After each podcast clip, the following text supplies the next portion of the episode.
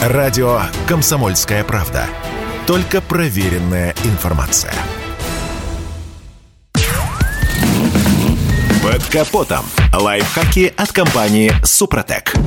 С вами Кирилл Манжула. Здравия желаю.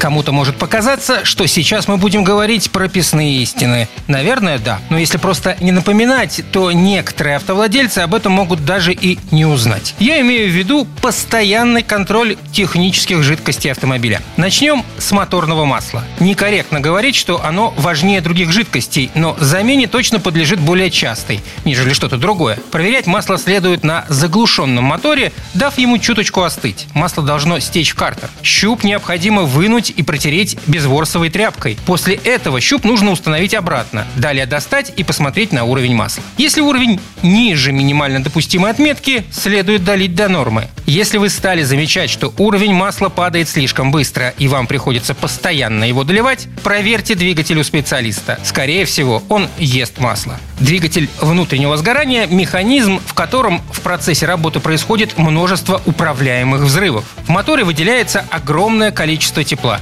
Антифриз предназначен для поглощения тепла и отвода его через радиатор. Поддержка необходимого уровня антифриза важна для корректной работы системы охлаждения. Важно помнить, что доливать уровень охлаждающей жидкости можно только на остывшем автомобиле, иначе есть риск получения ожогов. Открывать крышку расширительного бачка можно лишь на заглушенном автомобиле. ГУР постепенно уступает место более дешевому в производстве и эксплуатации электроусилителю рулевого управления. Однако на многих бюджетных, а порой и не очень автомобилях по-прежнему используется гидравлическая система.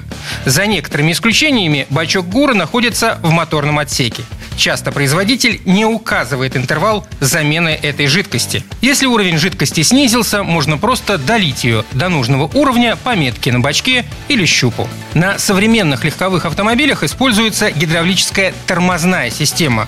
Усиление от нажатия на педаль тормоза передается на исполнительные механизмы посредством специальной жидкости. Срабатывание тормозов при нажатии на педаль должно происходить без задержек, моментально – если вы заметили, что тормоза стали немного ватными, а тормозной путь увеличился, есть повод оценить качество тормозной жидкости. Если жидкость стала темной и мутной, замените ее немедленно. На этом пока все. С вами был Кирилл Манжула. Слушайте рубрику «Под капотом» и программу «Мой автомобиль» в подкастах на нашем сайте и в мобильном приложении «Радио КП», а в эфире с понедельника по четверг в 7 утра. И помните, мы не истина в последней инстанции, но направление указываем верное. Спонсор программы ООО «НПТК Супротек». Под капотом. Лайфхаки от компании «Супротек».